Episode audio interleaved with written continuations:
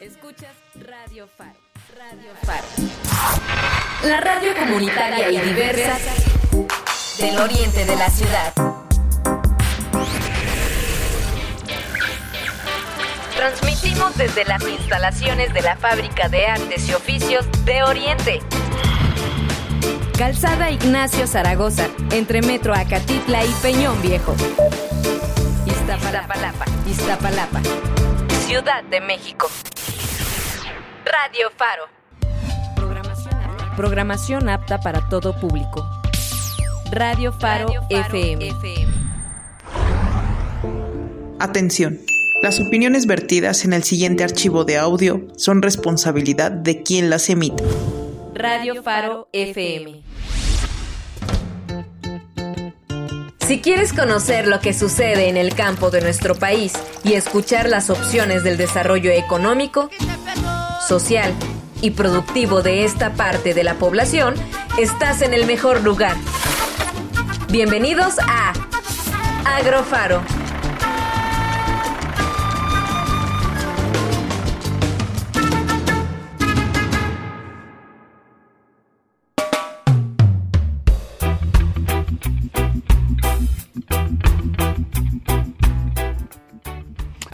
Pero qué buena música de fondo tenemos el día de hoy. Esa sí me gustó, productor. Se la rifó Ervin. Aquí detrás de los cristales está en esta transmisión del programa número 3 de Agrofaro Radio en su quinta temporada, el cual nos está programando desde aquí, desde el Faro de Oriente. Y bueno, para el día de hoy, que es eh, 27 de septiembre de 2022, me acompañan el, el insuperable, inigualable y eh, por más que decir, casi inalcanzable, el buen Robert. Ahora. ¿Qué Eh, pasó, tenemos, mi- tenemos un Tlatuani que así le hace. Sí, sí, sí. ¿Qué pasó, Luis? Bienvenidos ahí a toda la banda de Agrofaro, de Radio Faro, de Hiperbolia Radio, de Radio Solsticio, de RTV México y de toda la banda ancha de la red que nos hace favor de sintonizar. Pues ahí estamos aquí más que gustosos con la presencia inigualable del buen Luis, ¿no? Que pues si dice que yo soy inigualable, él está 25 pasos adelante de mí. esa, esa estuvo buena, esa sí me gustó. Esa, e- esa sí estuvo buena, la de 25 pasos. Este, pues sí, así es. El día de hoy vamos a tener un programa bien interesante. Porque si ustedes son de los que agarran y dicen que le pongan aguacate porque tienen la quincena recién cobrada, Sí. pues hoy, hoy va, va a ser razón de este tema. Porque el tema de hoy es la producción de aguacate como alternativa de cultivo. Y pues bueno, hay que recordar que. mm, el campo mexicano es muy diverso. Entonces, para, para el cultivo del aguacate, pues tenemos un montón de aristas y un montón de cosas que se pueden, eh, pues, eh, platicar sobre este tema. Y, y- sobre todo, aparte de, de lo que nos estás comentando, eh, nosotros al menos en los últimos programas de Agrofaro, pues sí nos estamos enfocando y nos han estado diciendo aquí la radioaudiencia, oigan, ¿por qué no hablan así con emprendedores o personas que apenas están iniciando en este tipo de actividades agropecuarias? Y por eso precisamente eh, nos llamó mucho la atención ahorita con nuestro invitado, el planificador para el desarrollo agropecuario, Hugo, Casiano Herrera, que él está como un emprendedor, ¿no? Para poder estar generando esta, este bonito producto, ¿no? La- el aguacate y sobre todo en el lugar en donde lo está produciendo, ¿no? Uno va a decir, bueno, el aguacate pues lo ubican en Michoacán, ¿no? O a Jalisco, O en, en algunos lugares, o... Sí. Hay, hay diver- diver- diversos eh, estados que producen este, este cultivo. Sin embargo, pues nuestro amigo eh, Hugo nos va a platicar sobre el caso en el Estado de México, ¿no? Ajá, exactamente. Y eso es lo interesante, ¿no? Que podemos estar, eh, sobre todo, podemos estar incentivando este tipo de actividades y que también las, son una de las ventajas que nuestra bendita República Mexicana, con las condiciones de clima, de tierra, de recursos naturales, pueden estar incentivando este tipo de actividades y este es un claro caso de lo que ahorita vamos a estar platicando más adelante. Así es, así es. ¿Y qué le parece si para iniciar eh, este programa y seguir con la buena vibra de la música de fondo que tenemos el día de hoy en este programa, pues eh, nos vamos con una cancioncita, ¿cómo ve? Va que va, y ahor- ahorita que usted dice que le está gustando este, esta música de fondo, y saludando desde luego ahí a nuestro productor, el buen estimado Ervin, pues se va a rifar ahorita con la siguiente rolita, una de los 90, yo creo que esa sí la habrá, habrá escuchado en algún momento. Se llama Vino Tinto, y es esta banda inglesa llamada UB40, lo que vamos a escuchar aquí en Agrofaro.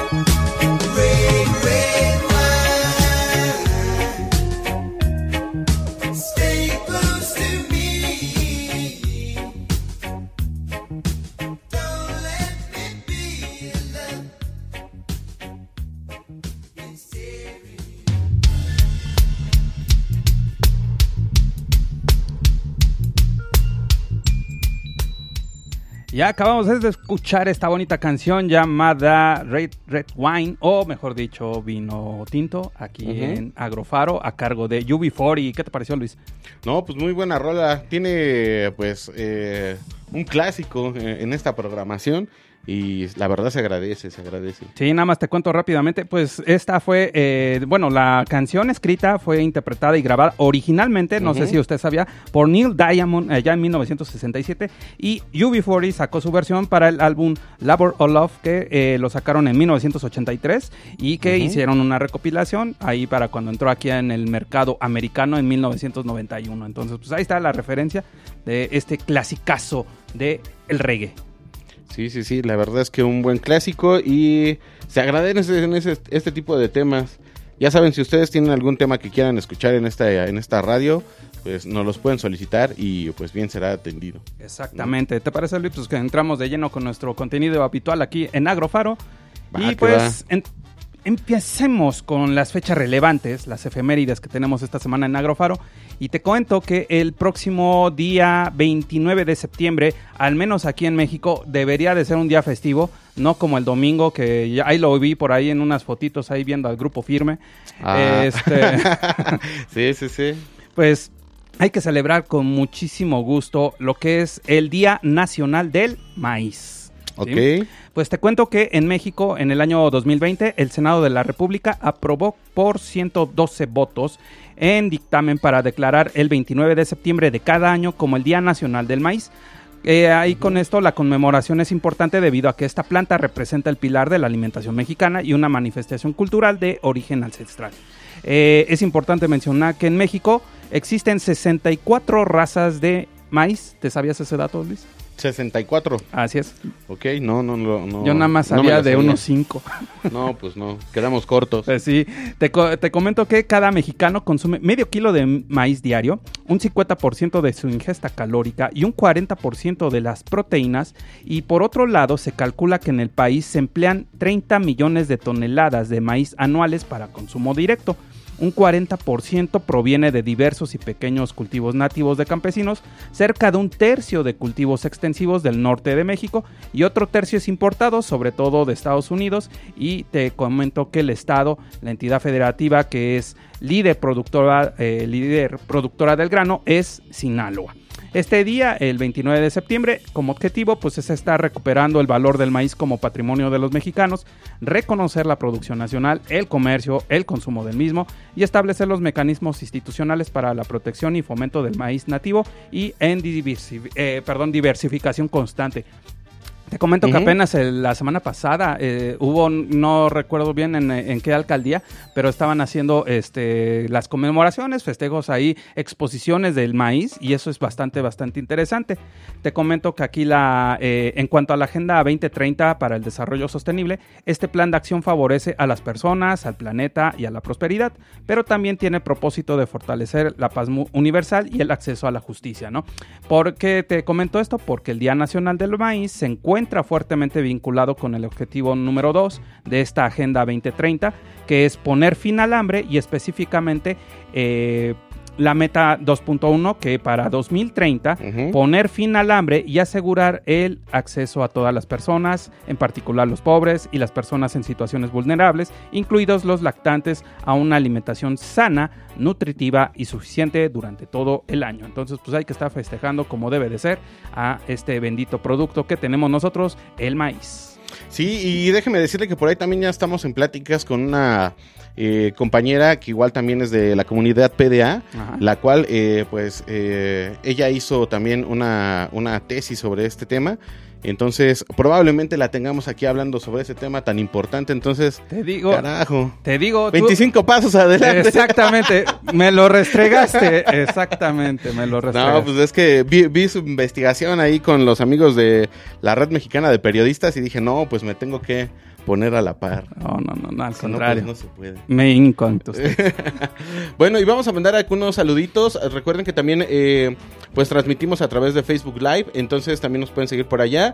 Y pues aquí está nuestro queridísimo Ervin, el cual eh, ya le mandamos ahí los saluditos. También está nuestro amigo Hugo Casiano, el infaltable Fernando Guadarrama Sosa. Buenas tardes, estimados amigos. Agrofaros les mando muchos saludos, pues nosotros también de regreso. También está con nosotros por aquí Tania Torres y... eh, ah, dice también Fernando Guadarrama Sosa, dice, organicen la elotiza. Uh, pues sí, sí va, sí va a hacer falta, ¿verdad? Bueno, también está por acá nuestro queridísimo amigo Peloncagua. Ahí también, si ustedes llegan a ver algunos logos y todas esas cosas de ediciones audiovisuales, pues mucha, mucho de ese trabajo es de este, de este com- compadrito, entonces... Hasta creen que lo vamos a estar haciendo nosotros. Eso, es, eso es ajá, especializado. Sí, sí, es Sí. especializado. Entonces, Bastante recomendado. Y también está Alejandro Cacho, también está por acá viéndonos. Saludos. Está Rogelio Sánchez. Eso. También. Amerinta. Saludos. También está por acá. Y Eric, Eric QC también está por acá. Así que también le mandamos muchos saludos. Y bueno, ahora sí, ¿qué le parece si seguimos con el siguiente día? A ver. ¿Le parece? Bueno, este es de el 29 de septiembre y es el Día Internacional de la Conciencia sobre la Pérdida y el Desperdicio de Alimentos. ¿Cómo ve? Vámonos. Vámonos. Y bueno, le platico. A nivel global, cerca del 14% de los alimentos producidos se pierden entre la cosecha y la venta minorista. A ello se suma el hecho de que aproximadamente el 17% de la producción total de alimentos se desperdicia. Esto es 11% en hogares, 5% en los servicios de comidas y 2% en el comercio al por menor. Y bueno, el Día Internacional de Concienciación sobre la pérdida y el desperdicio de alimentos brinda una oportunidad para hacer un llamado a la acción eh, tanto a autoridades nacionales o locales como empresas y, y particulares con la finalidad de establecer prioridades y avanzar con la innovación para reducir la pérdida y el desperdicio de alimentos a fin de restaurar, construir mejor y de lograr sistemas alimentarios mucho más eficientes. Esto resalta y, y- y creo que checa muy bien con la nota anterior que también eh, pues debe de contribuir a esta parte del hambre cero Exacto. y eh, pues también en, en que a veces desperdiciamos mucha comida, ¿no? Sí. Y de, de hecho hay teorías donde dicen que la comida alcanzaría para todos y prácticamente sería hasta gratuita casi casi Pero. no existiera este desperdicio. de No, y, y básicamente ahorita con, eh, con uno de los datos que ahorita que estaba leyendo ahí este, tu notita, eh, estábamos viendo que parte de este desperdicio desafortunadamente lo estamos haciendo nosotros, ¿no? Ajá, el Yes. 11% en los hogares. Entonces, pues ya tenemos que tener un poquito de mejor conciencia, un mejor manejo y sobre todo, ¿no? Bajo estos estándares o estas metas de la Agenda 2030 del desarrollo sostenible, hay que estar haciendo al menos los reusos, ¿no? Para esto que sirve Agrofaro, para próximamente estar dando mejores tips Ah, de sí. cómo hacer, eh, ahora sí, no sé, compostas, abonos, ahí para, para no estar, ahora sí, des- disminuir este desperdicio de alimentos. Sí, claro, se podría volver a utilizar ya si y exactamente si no es directamente para el consumo humano, pues en otras en otras cosas, ¿no? Para ello tenemos a nuestros buenos amigos de arroba huella.hv. Ah, huella sí, verde. los de huella verde. Sí. Y bueno, también le cuento que se pierden o desperdician alimentos. Eh, todos los recursos que se utilizaron para su producción, eh, como el agua, la tierra, la energía, la mano de obra y el capital, eh, pues se desaprovechan al, al tener este desperdicio. Además, la eliminación de los alimentos perdidos o desperdiciados en, en vertederos genera emisiones de gases de efecto invernadero, lo que contribuye al cambio climático. La pérdida y el desperdicio de los alimentos también pueden tener eh, repercusiones negativas en la seguridad alimentaria y la disponibilidad de alimentos y contribuirá a aumentar el costo de la alimentación.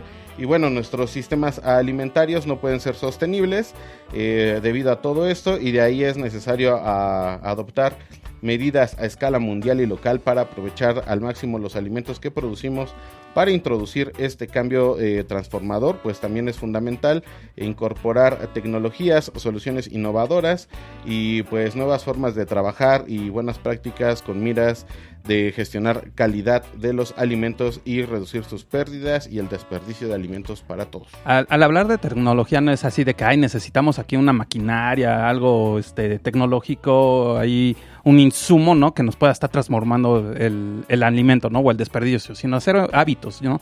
Sino costumbres, ¿no? Que podemos estar reutilizando. Les decimos, esto es mucho la, la, este, la dirección, ¿no? Para poder estar generando desarrollo sostenible, el estar haciendo el reuso lo más posible de los recursos naturales y pues, de los alimentos más que no, más que no. Sí, sí, sí, y además, bueno, también la- los- las herramientas tecnológicas que tenemos como las redes sociales, pues aprovecharlas para este fin, ¿no? Así de, pues, para alguna donación o cosas así. pues, Exactamente. antes de que se les eche a perder, pues hay gente que sí lo puede utilizar. Exactamente, ahí te mandan saludos, Luis. Ah, sí, dice Peloncagua, ¿dónde están mis saludos? Pero pues ya se los mandamos. Exactamente, y el que nos está dando mucho gusto que nos manda saluditos aquí por medio de la red social es el buen amigo Sholo, que nos dice pues, saludos desde la pulquería Sholo. Uy, Uh, uy, entonces- caray, ¿eh? No. Hablando de alimentos Exactamente, nutritivos. exactamente. Eh, eh, ese pulque, pero bueno. Este, ¿qué ¿Te le pare- parece si nos vamos a otra rolita? Vámonos, tendiditos. Vale, vámonos a otra rolita. Y esta rolita se llama Turkish Coffee. Y es de una banda que se llama Baltus. Ajá. Ahorita les platico un poquito. Esta es una rola instrumental, entonces ahí para que la pongan y se relajen un poquito. Venga.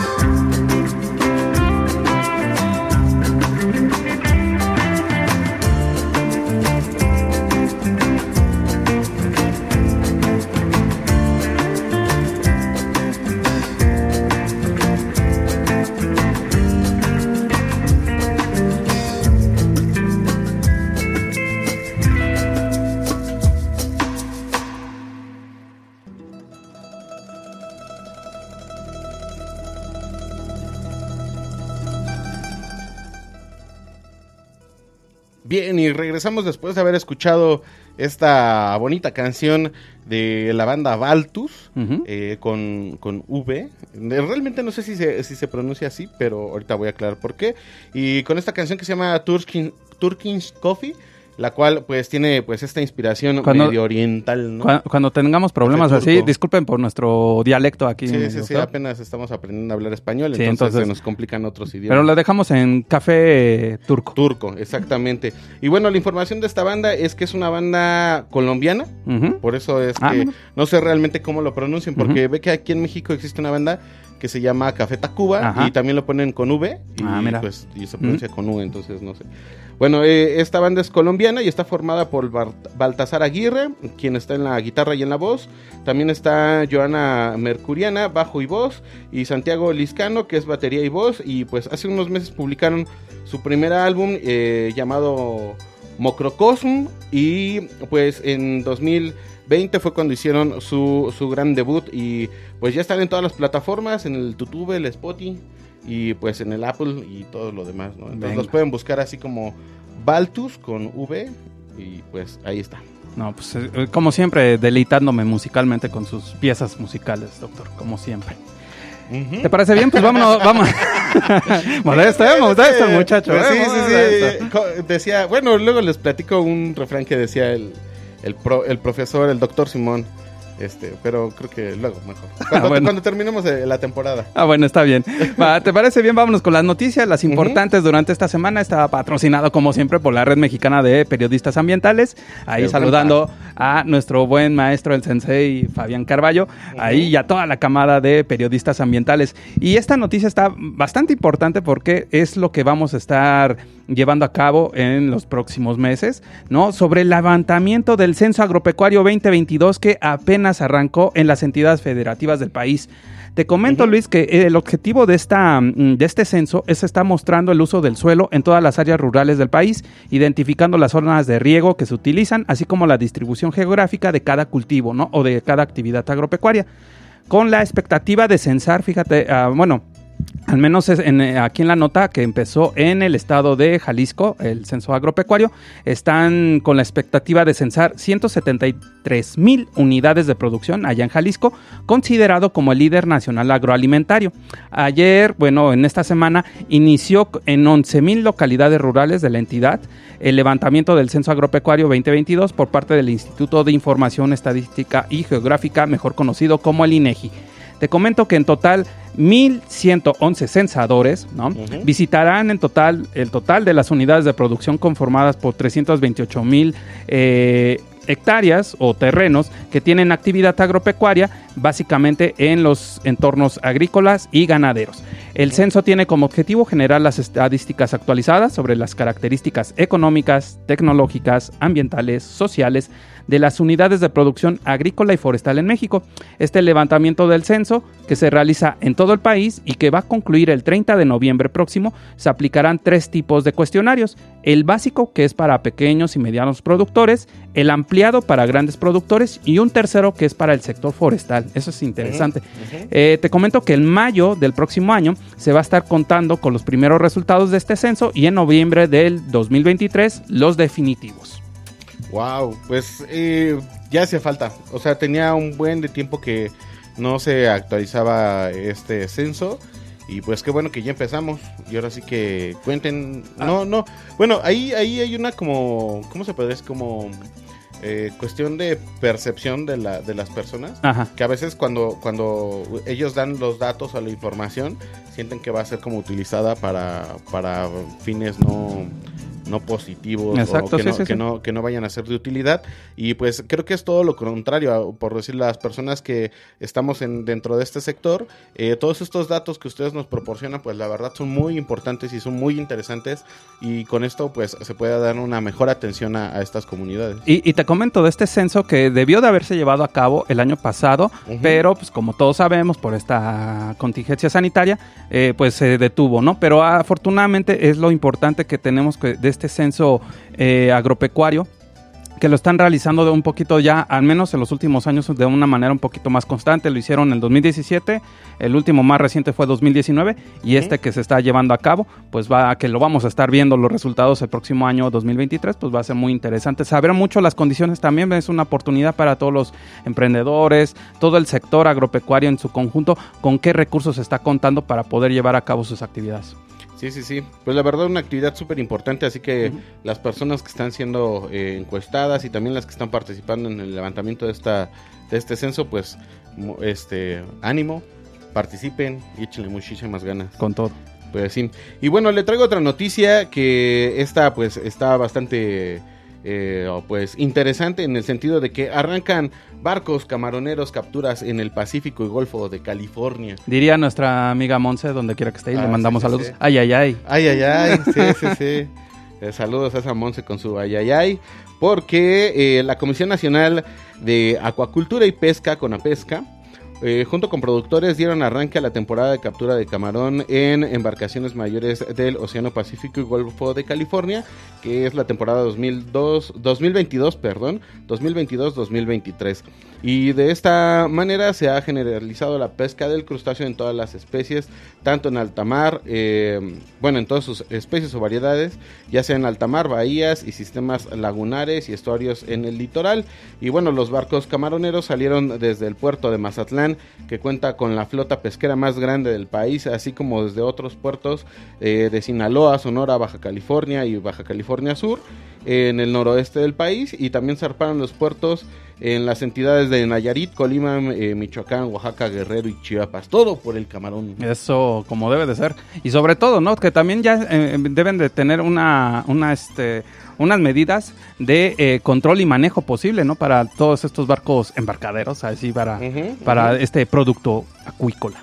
Y bueno, destaca la colaboración de herrederos y productores mexicanos para conservar la certificación del camarón para su exportación a Estados Unidos, que es su principal mercado. Asimismo, hubo participación de todos los integrantes del sector pesquero del camarón en los cursos y talleres del programa de concientización y capacitación en la construcción, instalación y operación de dispositivos excluidores de tortugas marinas y peces que se llevaron a cabo en los principales puertos del país. Esto pues obviamente porque es ah, una actividad ah, aledaña a toda esta parte de la pesca, pues que no sean atrapadas peces que no deben de ser atrapados. Exactamente, y sobre todo que tengan las mejores lo- las medidas de certificación propias. Exactamente. Y bueno, eh, nuestro productor nos dice que le cortemos ahí Eso, porque ya se acabó la media eso. y nos vamos al comercial. El gobierno paga. Así es, exactamente. Sí, este sí lo paga el gobierno. No, pues por eso sí. y, este, y regresamos a ponerle aguacate a este programa. Venga.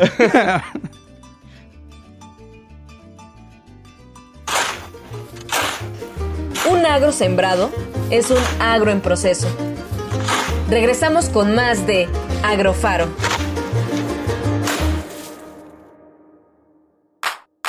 Radio Faro. Somos radio.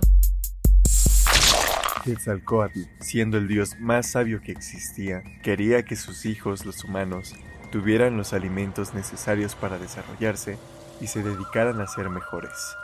Para complementar su desarrollo, robó el árbol de cacao que estaba plantado en el paraíso de los dioses y cultivó el pequeño arbusto en Tula. Ya que lo plantó, le pidió al dios del agua Tlaloc que enviara lluvia a la tierra para que la planta pudiera crecer y alimentarse. Después fue a visitar a Xochiquetzal, diosa del amor y la belleza, y le pidió que le otorgara al árbol hermosas flores. Pasando el tiempo, la planta floreció y dio frutos de cacao que se volvieron una representación de una tierra fértil. Tiene su origen en México con las culturas azteca, olmeca, tolteca y maya. Este 13 de septiembre celebra el Día Internacional del Chocolate. Di Radio, inclusión sí. La Fábrica de Artes y Oficios de Oriente invita. Programación Cultural Septiembre 2022. Talleres. Ven a experimentar con el sonido en Al micrófono. Todos los sábados de 12 a 14 horas. Explora la creatividad en 3D en Modelarte. Todos los miércoles de 15 a 17 horas. En The Clubhouse, espacio gratuito de enseñanza en tecnología. Consulta la programación completa en nuestras redes sociales. Faro de Oriente, eventos y talleres totalmente gratuitos.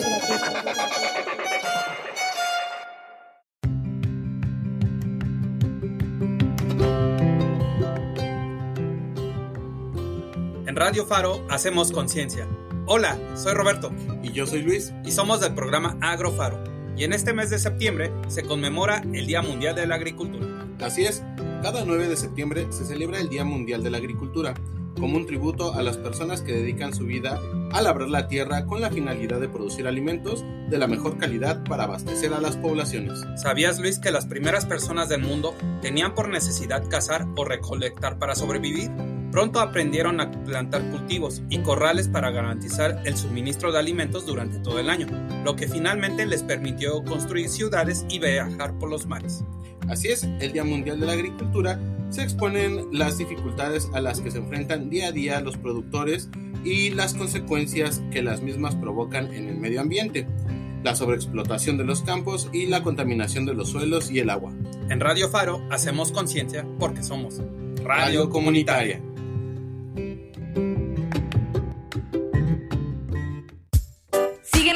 Instagram, Facebook, Twitter y Mixcloud como arroba, Radio Faro FM. La radio comunitaria del oriente de la ciudad. Cosechando ideas, conocimiento y oportunidades. Continuamos en Agrofaro.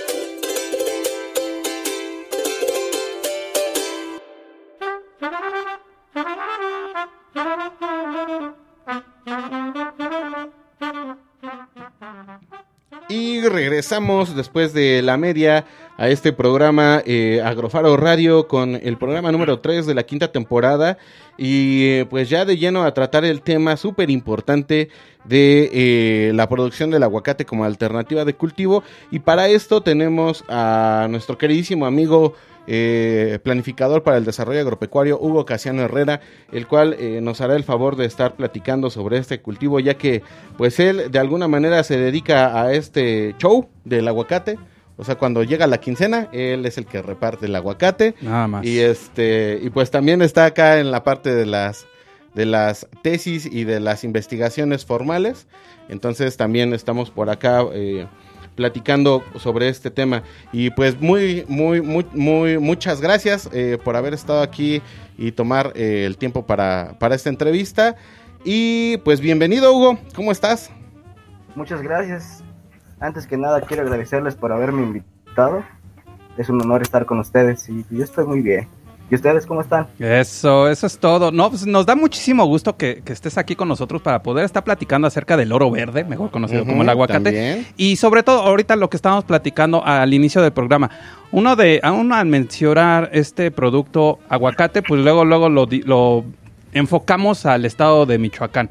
Y por ello este programa que lo estamos mencionando así como una alternativa de cultivo es para ver la diversificación que lo podemos estar haciendo eh, en, otra, en otras localidades. En el caso tuyo que lo estás mencionando, o bueno, que tú lo estás eh, abordando, ¿no? La producción de la, del aguacate en la localidad Ejido Real de Arriba, Temascaltepec, Estado de México, pues uh -huh. ahí es algo que, bueno, al menos desde mi percepción, desde mi punto de vista, pues yo desconocía, ¿no? Y eso me da muchísimo gusto saber que este tipo de productos eh, tienen esa oportunidad de también producirse en otras localidades no tan habituales a las que ya conocemos. Así es, así es. Y pero ahí, por, yo por ejemplo, yo te quería, para empezar ahí con esta, con esta entrevista, mi estimado Hugo, pues platícame, ¿por qué le interesa ver primeramente del aguacate?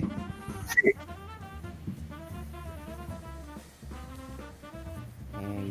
Bueno, pues en realidad es una historia ya este dentro de la familia uh -huh, uh -huh. Eh, en donde nosotros vivimos este pues ancestralmente ya había cultivos en donde de nosotros donde somos en realidad se llama la huerta. Ajá. y ahí ya había varios cultivos entre ellos el aguacate.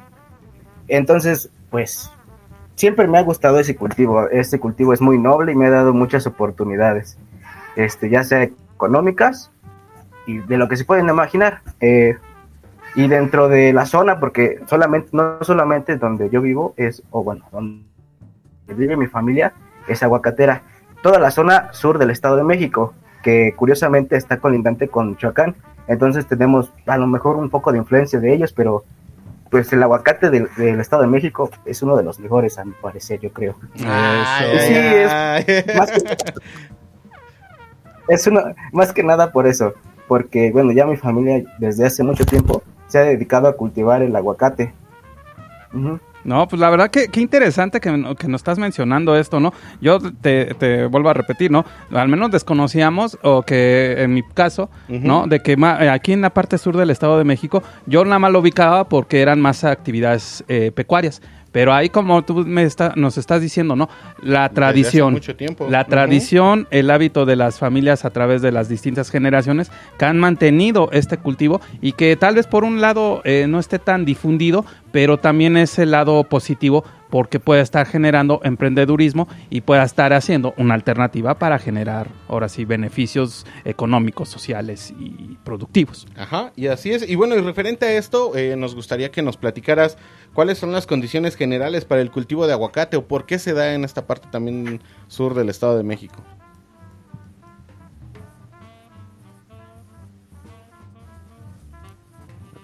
Hugo. Este. No te escuché muy bien. Ah, ok. No te, eh, escuché muy bien. Sí, te, sí, te repito la, la, pregunta. Que nos gustaría saber eh, cuáles son las condiciones generales para el cultivo del aguacate, eh, sobre todo aquí en la parte sur del Estado de México. Bueno, es que yo creo que es una zona que está muy bien adaptada. Más bien, el aguacate se adapta muy bien a, a la zona porque es una zona templada. Entonces, tiene las condiciones necesarias para que el aguacate de mejor manera y su producción pues sea la más óptima. Principalmente porque ya, lo repito, es una zona templada y tiene condiciones de suelo, de clima y todo lo esencial para que el aguacate pueda, este, pues se pueda dar de mejor manera. Tú, tú que nos estabas comentando acá de este del interés acá de lo de la tradición, los hábitos aquí eh, familiares para este bendito producto. Eh, ya si yo quisiera entrarle a ese tipo de negocios, eh, pues es muy caro, está produciendo aguacate. No, bueno, para, para mí no, es caro, porque lo que nosotros, o bueno, lo que mi papá y yo hemos hecho es este, empezar a producirlo paulatinamente. A lo mejor nosotros tenemos un plan de llegar a tener, no sé, 100 árboles. Pero lo que nosotros hemos decidido hacer, principalmente para evitar este, los costos elevados, eh, empezarlos a producir de manera paulatina. Es decir, a lo mejor primero plantar 10, dejar que esos produzcan y después, conforme lo que vaya mm, generando de dinero, pues reinvertir ese dinero y plantar más y así ir creciendo la producción. Eso es lo que podríamos hacer o lo que estamos haciendo nosotros para que ese gasto no sea tanto y así podamos este, avanzar poco a poco. ¿sí? Eh, es interesante este ese tipo o este manejo, digamos, rotativo, ¿no? A las zonas, porque también eh, beneficia eh, un periodo de reposo a, ahorita que nos comenta Hugo de sus de sus 100 árboles, ¿no? En, Ahí en las en los terrenos en los que están ahí produciendo el aguacate y que nada más les están dando así sus momentos oportunos para la producción, ¿no? Y mantiene esa regularidad y de alguna manera también puede estar viendo esa posibilidad de generar esas eh, mejoras para los el siguiente ciclo, ¿no? O en este caso, eh, el otro, el otro, este, la otra zona, los otros 10 eh, árboles para, poder... Exactamente. Eso está interesante, ¿eh? me late, me late. Sí, sí, sí. De hecho, a mí me gustaría que nos platicaras un poquito más sobre esto de cómo entrarle, entrarle a esta producción del aguacate. O sea, como en el sentido de, bueno, ¿y dónde busco la planta? ¿Qué tipo de especie sé que va a funcionar? Eh, en, en, en, mi terreno o, cómo, cómo, tengo que cuidar a mi, a mi arbolito o de qué edad o, o, en qué momento voy a tener que esperarme para cosechar porque hasta donde yo sé hay que esperar algunos años, ¿no? Sí, bueno, pues eh, la edad promedio más o menos en, en, la que ya está produciendo un árbol, no mucho, pero ya produce algo, es tres años. Llevamos los tres años ya y ya empiezan a producir pues no mucho, unos 300 kilos en total, pero ya empiezan a producir, ya, ya, se, ya se ve una, una producción más o menos.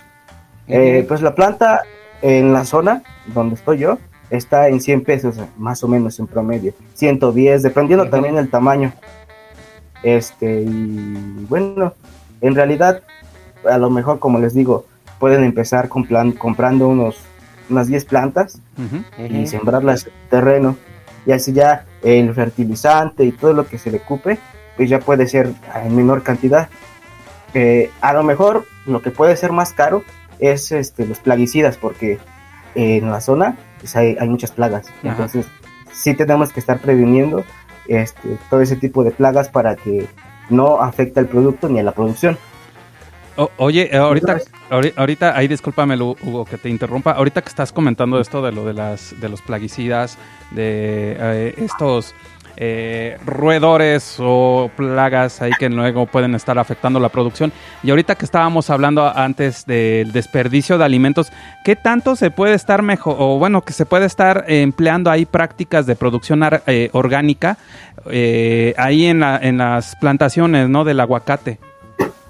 Ah, bueno, pues es lo que se está buscando, este, hacer ya una plantación orgánica, por lo mismo de que los insumos químicos son muy caros, ya están demasiado caros y ya, ya no va a ser rentable por lo mismo.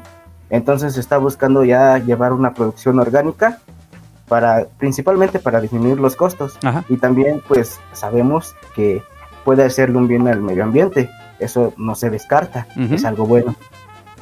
Eso está bastante interesante. Y ah, bueno, ahí yo para complementar, te digo, perdona mi ignorancia, pero aquí tanto Luis como tú pues, y toda la audiencia de Agrofaro me están educando en estos ah, aspectos. Entonces, yo, yo quiero, saber, quiero saber al menos si eh, algún alimento o algún este un recurso natural así que pueda ser muy adaptable a las plantas de aguacate, así de manera orgánica, no sé, eh, eh, los cítricos, no sé, lombricomposta. ¿Qué tipo de, producción orgánica podría ser recomendable para, para los árboles de aguacate? Eh, pues ahorita a lo mejor no con a 100% con certeza, pero lo que se está empleando es los este plaguicidas a base de cítricos.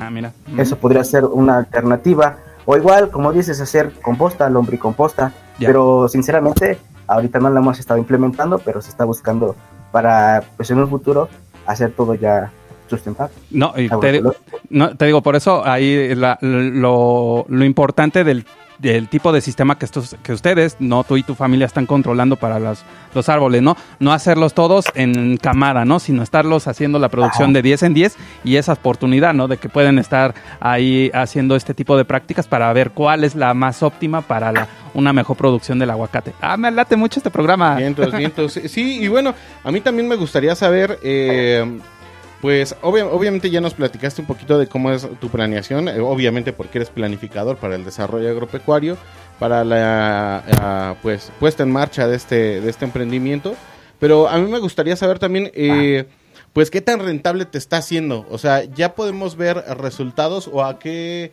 o a qué plazo está planteado esta como retorno de la inversión o esta parte de, de, que sí sale el costo, no sale el costo. O sea, ¿realmente sí le ponemos aguacate cuando recibimos la quincena o no?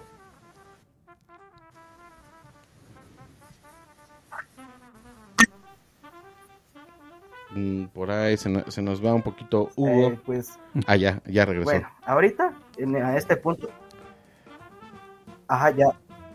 Ya regresé. Ah, bueno. Este, bueno, eh, ahorita en este punto en este punto del proyecto a lo mejor no es tan o no me está generando tantos ingresos, pero yo creo que eh, conforme vaya se vaya aumentando la producción de los árboles es cuando voy a ir viendo ya a lo mejor el retorno de esas de, la inversión que, hice o que hice mi papá que hicimos mi papá y yo más que nada. Pero ahorita en este momento pues yo creo que es lo justo nada más para reinvertir y ya no, no, a lo mejor no me está dejando un gran margen de ganancia, pero pues es algo que podemos reinvertir principalmente y, bueno, y eso es una consideración que tenemos que tener mucho en cuenta, ¿no? Para las personas que queramos estar emprendiendo nuevas actividades en el sector agropecuario, también contemplar mucho los tiempos, porque uno piensa, bueno, acá un Roberto cualquiera va a decir, ah, pues ya voy a producir y el día de mañana ya voy a tener ganancias. Obviamente no va a pasar eso, pues ¿no? Mínimo tres años, eh, espérese. exactamente, ¿no? Hay que estar considerando siempre, y esa es la ventaja de aquella de su especialidad, mi estimado doctor Luis, ¿no? De ser planificar, igual el buen amigo Hugo, ¿no? De esta planificación para el desarrollo agropecuario. Está considerando los tiempos también como periodos ahí acotados para poder estar viendo los resultados y el seguimiento oportuno de las actividades agropecuarias, ¿no? Eso es algo muy importante que tenemos que estar considerando y sobre todo, ¿no? Ahorita como nos dice Hugo, ¿no? Sabiendo que este tipo de eh, actividades ¿no? Que lleva mucha delicadeza, eh, la planta, ya el árbol, todo el proceso, ahora sí el ciclo de producción del aguacate debe de ser lo más meticuloso posible y pues ahora, ahora sí que hay que tener mucha mano fría, mucha paciencia para que realmente puedan generar los, los beneficios óptimos y los deseados, ¿no? Y ahí, como decíamos, las ventajas que tiene ahorita Hugo y su familia, ¿no? De que tienen una buena cantidad, un buen colchoncito para poder estar haciendo esta producción. Y fíjate, si con 10 eh, árboles que están ahorita produciendo, están eh, obteniendo ahora sí que tablas. Eh, exactamente, ¿no? las ganancias, digamos, estándar, ¿no? De la producción, pues ya poco a poco van a tener esa, ese mejor beneficio y ese mejor desarrollo. No, la verdad, es un gustazo. Es más, ahorita hasta te están mandando muchos saludos, Hugo. Aquí Guille Dorams, ahí te manda saludos. Y también aquí dice Irems MX, dice, ya se me antojó una tortita de aguacate. Ajúa. Sí, sí, sí. Eh, eh, es Imer. Ah. Eh, es un compa. Ah, Dice, ya se me antojó una tortita de aguacate. Sí, cierto, sí, cierto. Por aquí nos está viendo y también le mandamos saludos. Oye, Hugo, y bueno, yo también para ir finalizando un poquito este tema. O bueno, para ir abordando también otras variantes, nos platicabas que también estás haciendo un tema de investigación sobre este producto. Nos gustaría saber cómo va y de qué trata y pues hay que nos platiques un poquito. ¿Y la tesis para cuándo, no? bueno, en realidad la investigación que estoy haciendo es para saber qué tan rentables son los productores de la localidad de Giro de Real de Arriba. Y pues ya, ya vamos casi terminando, ya falta poco, ya nada más algunos detalles que tenemos que ir ahí afinando. Pero ya, ya está casi pues listo para salir a la luz y que este sea revisado por mis asesores a ver qué me dicen, los cambios y todo eso, ya saben, ¿no? Todo el proceso burocrático que debe llevarse, pero ya, ya está casi, ya está casi a nada de salir. No, más que perfecto. Pero hay que nos puedas dar una probadita así, eh, pues ¿qué, ¿qué, tanta existe la rentabilidad allá, eh, allá en Temascaltepec, en, el ejido real de arriba, allá precisamente con el aguacate? ¿Qué tan rentable es desde tu percepción? Pues sí son rentables, pero eh, yo creo que mm, pues solamente es para reinvertir y para lo mejor invertir en algún otro proyecto que tengan los, productores, porque sí son rentables la gran mayoría. Pero te digo que en su gran mayoría igual lo utilizan para reinvertir en sus proyectos que tengan ellos aparte del aguacate, porque bueno, una de las curiosidades de la zona es que no solamente hay aguacate, hay pues como una dualidad entre aguacate, durazno y café. Entonces ellos, pues dentro, dentro de eso también pues le invierten a su aguacate, a su durazno, a su café y también en toda la zona hay producción de gallos de pelea. Entonces ahí todo, todo, ese dinero, todo lo que ganan, lo reinvierten en sus proyectos, aparte del aguacate. Se lo gastan en, las peleas de gallos. ¿Qué, no, qué, no, era ilegal todavía? Eh, no, no, sé, pero pues ya me imagino. Pues, no, está bien. Programa patrocinado por el gobierno. Sí, sí, sí. No, pues sí, pero, perdón Hugo por haberte eh, interrumpido. Pero bueno, entonces nos platicas que aparte, o sea, la zona sí tiene como que bastante riqueza en esta parte de cultivos, ¿no? O sea, ya no estás mencionando lo que es el aguacate, el durazno, el café y pues todas estas actividades agropecuarias, las cuales pues nutren mucho esta zona. Y pues esperemos que realmente salga tu, investigación como, como la estás planteando y que pues obviamente todos los votos sean a favor. También me gustaría saber a mí en, esta parte, sobre todo de la investigación, eh, cómo percibiste a la población en cuestión de, si sí te daban el acceso, si sí pudiste este, pues hacer una investigación, digamos, eh, relativamente cómoda o fácil en cuestión de acceso, o si se te complicó algunas cosas en este caso por... No, no sé si sea realmente por el cultivo en sí que es el aguacate, que se, a veces se tiene ahí algunas unas ideas como, como, como tabús, o si sea en general en la comunidad o no tuviste ningún problema. En realidad no, porque yo tuve la ventaja de haber contactado primero a un productor de ahí. Y entonces él fue el que me ayudó a acercarme con los demás productores que él conocía. Entonces eso fue una ayuda enorme porque yo creo que estando yo solito hubiera sido muy complicado. Y además, este, pues resulta que creo que soy pariente de algunos de ahí. Entonces, pues yo creo que fue más fácil por eso. No, pues, Qué bueno, qué bueno. Oye, eh, bueno, ya así otra pregunta ahorita que estaba diciendo Luis en este aspecto. Eh, ya sabemos, o bueno, nos han estado informando mucho los medios de información de, comunicación acerca de la problemática o de mucho ya el vínculo que tiene en unos entornos ya muy eh, extra agropecuarios, ¿no? este producto, el aguacate. ¿Qué tanto está presente allá, al menos en la localidad? Al menos todavía sí no, no tienen esos ámbitos de inseguridad o esos entornos, eh, pues ya eh, muy ajenos, ¿no? A la, al ámbito social de este producto. Pues hasta donde yo estoy enterado, todavía no, todavía todo está tranquilo con el aguacate, pero pues yo creo que eh, es cuestión de tiempo. Ya pues la, la situación está complicada. Entonces, espero que nunca se fijen en el, aguacate, pero pues, yo creo que sí es cuestión de tiempo. Lamentablemente, pues ya están yendo por todo. Entonces, no sabría ya más o menos cuánto, pero yo creo que sí. Ojalá nunca. No, no, y lo, de, igual lo deseamos nosotros, ¿no? Lo, de, lo decimos esto porque sí, también hay que ser un poquito también realistas, ¿no? Sí, claro. Que también hay que estar eh, con todos los escenarios que luego pasan luego mucho en el sector agropecuario, eh, afectaciones, eh, este, intermediarismo, ¿no? Los llamados coyotajes, todas esas irregularidades que desafortunadamente también están presentes dentro de las actividades agropecuarias, no son tan difundidas, pero ahí están, ¿no? Y que también de alguna manera son unas limitantes para los productores. Y ahí es en donde hay también eh, parte de ustedes, ¿no? Como especialistas y más enfocados a la profesión de la planificación para el desarrollo agropecuario, deben de tener esa, eh, pues esa planeación oportuna, ¿no?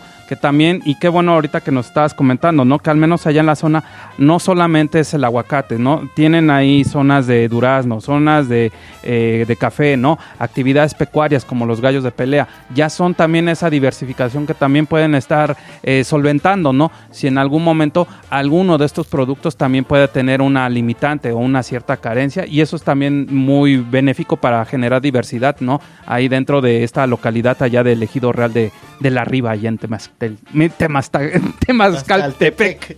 Ahí, salud, salud. sí. Sí, pues bueno, Hugo, eh, eh, y bueno, referente a, este tema también nos gustaría saber, eh, pues obviamente no, no, no todo puede ser bueno en, en algo, entonces nos gustaría también que nos platicaras pues cuáles han sido las dificultades que has eh, tenido que solventar y pues cuáles son como los puntos malos de este cultivo que podríamos expresar. Pues yo creo que las dificultades son las plagas que existen ahí en, la zona. Ah, nos han dado muchos problemas. Han sido causantes de la pérdida de varios, de varios árboles. Ya. Se han secado y han muerto. Eso es lo, que más nos han afectado, las plagas. Y a lo mejor en algunas otras zonas es que no hay agua. Entonces eh, algunos productores han optado por tener sistemas de captación de agua para poder pues, regar sus árboles en tiempos de que no llueve. A lo mejor eso sería lo, lo que más este, han luchado los productores y yo.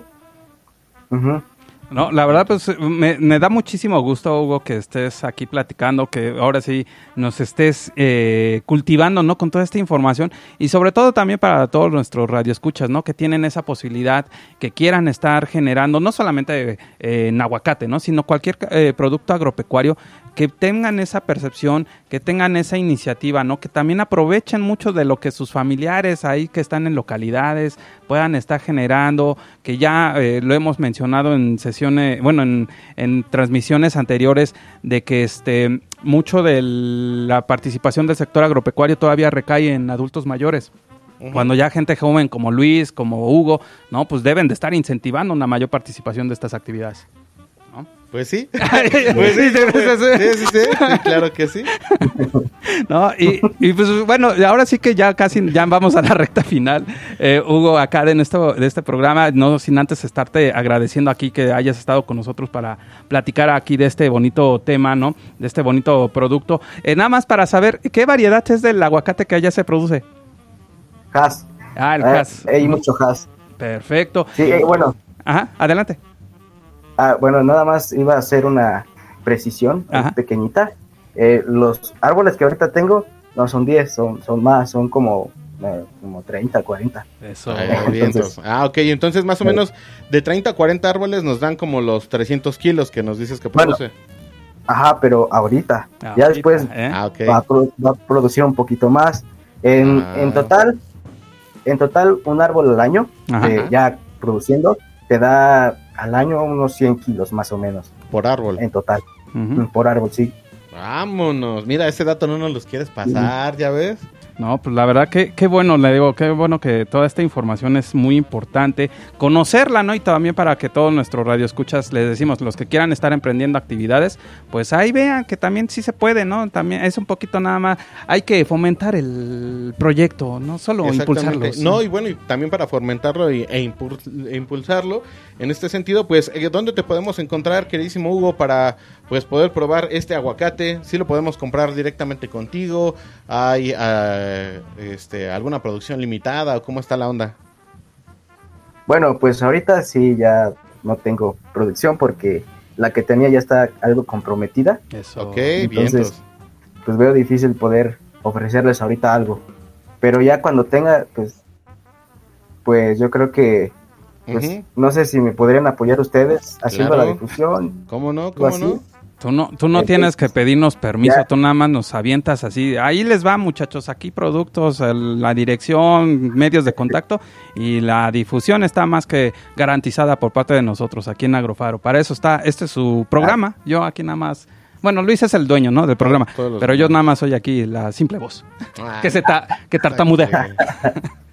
Pues muchas gracias, Hugo, por haber estado aquí con pues. nosotros. Y pues la verdad, ahí también ya el tiempo ya se nos está terminando. Y pues agradecerles ahí a toda la producción, a todas nuestras radios emisoras por que nos hayan escuchado el día de hoy. Y pues, algún mensajito. Ah, pues nada más. Eh, si nos permites, Hugo, podemos compartir tu número de WhatsApp para que las personas también se puedan poner en contacto contigo y si quieren a lo mejor alguna asesoría o algo, eh, pues se pueden poner en contacto contigo. ¿Sí podemos, Hugo? Hugo. Hay nada más que nos diga sí, sí, si, si no. Sí, no. Sí, está bien. Ah, se, los, ¿Se los dicto ahorita? O? Sí, si quieres, a ver, tú, tú dinos tu va, Va. Entonces es es 55 30 Ajá. 80 34 62. Exacto. ¿Lo repito otra vez? Perfecto. Por favor. 55 30 80 34 62. Sí, ese es mi número. Lo que se les ofrezca. No, al contrario, para ahí toda la información, ahí para que ya el día de mañana te busque, para que me enseñes ahí y me des clases para dar ahí, para poder estar creando mi, mi producción de aguacate. Pues sí, así es. Y bueno, muchísimas gracias Hugo por haber estado con nosotros en este programa número 3 de la quinta temporada de Agrofaro Radio.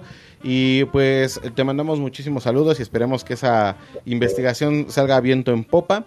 Y pues bueno, también vamos a agradecer aquí a nuestro productor, eh, nuestro queridísimo Ervin, el cual está aquí atrás de los cristales y nos acompaña en todas las transmisiones de Agrofaro Radio.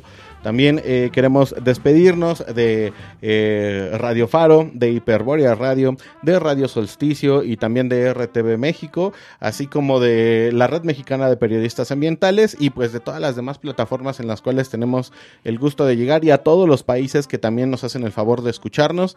Mandamos un saludo enorme y pues cuídense mucho y seguimos aquí en Agrofaro el próximo martes en punto de las 5.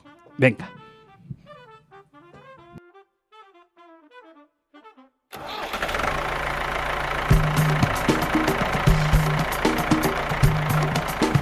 Si quieres conocer más formas de ver el campo, su cultura y los mejores consejos para el desarrollo sostenible, no te pierdas nuestra siguiente emisión.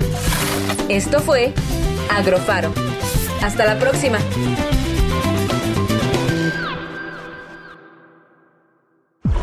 Síguenos en Instagram, Facebook, Twitter, y Mixcloud como arroba, Radio Faro